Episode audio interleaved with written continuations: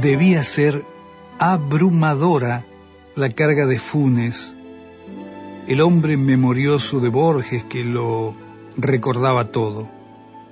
Por suerte y felizmente, a uno eso no le pasa. Aunque a veces uno se lamenta por ese dato que sabíamos y ahora se nos escapa, o por algún recuerdo ausente que algún otro se ocupa de reclamarnos. De mi infancia son muchas las cosas que se me han borrado o diluido, algunas hasta alcanzar apenas la condición de recuerdo de un recuerdo. Hay una, sin embargo, que aún conservo, y allí me veo a mí mismo trepado a un árbol comiendo mandarinas directamente de la planta. Jugosas, sabrosas, las frutas que se comen directamente del árbol son las más ricas de todas. En mi evocación infantil, esa huerta al costado de la primera casa paterna era enorme, cosa de la que ahora dudo.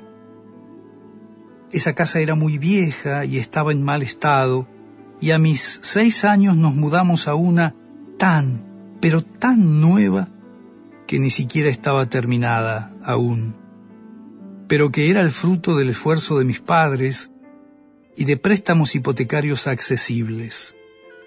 Despuntaban los años sesenta.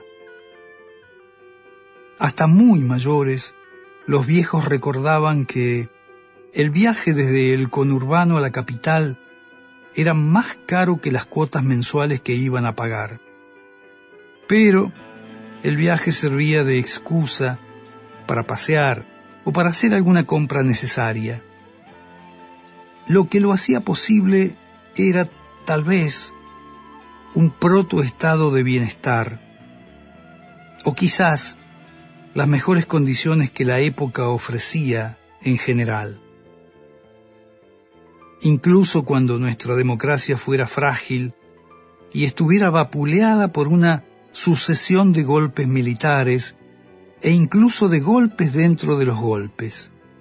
Incluso allí, el neoliberalismo aún no había consumado sus ataques más feroces al Estado. Eso vendría después. Algunas semanas atrás leí que hoy, un departamento pequeño cuesta unos 150 sueldos promedio. Eso significa que durante más de 10 años uno tendría que vivir del aire para poder llegar a ser propietario de su vivienda. Y claro, además el departamento seguramente venga sin árbol para treparse a comer sus frutos.